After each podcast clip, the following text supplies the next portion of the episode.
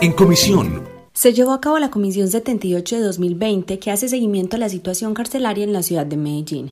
Dentro de los temas tratados por la Administración y la comunidad están las anomalías de suministro alimentario, el hacinamiento, la falta de elementos de bioseguridad, la inscripción de esa población en la plataforma Mi Vacuna, las enfermedades físicas y psiquiátricas, entre otras.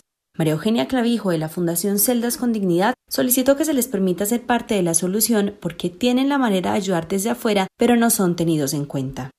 Haciendo muchas comisiones, pero ¿quién le está haciendo seguimiento a las autoridades frente al cumplimiento de sus derechos que se supone están buscando garantizar? Sea esta la oportunidad para llamarle la atención, señor concejal, a la policía, de decirle, venga, denos un poquito más la mano que nosotros queremos ayudarlos, pero también queremos ser veedores de cómo están haciendo las cosas. Para finalizar, el concejal coordinador Luis Bernardo Vélez expresó lo siguiente. Hay acciones de salud que no podemos seguir dispersando, debemos es que asumir una ruta de atención, de intervención, de sistematización, de información para que no haya duplicidad de acciones sin ningún impacto y sin ningún seguimiento.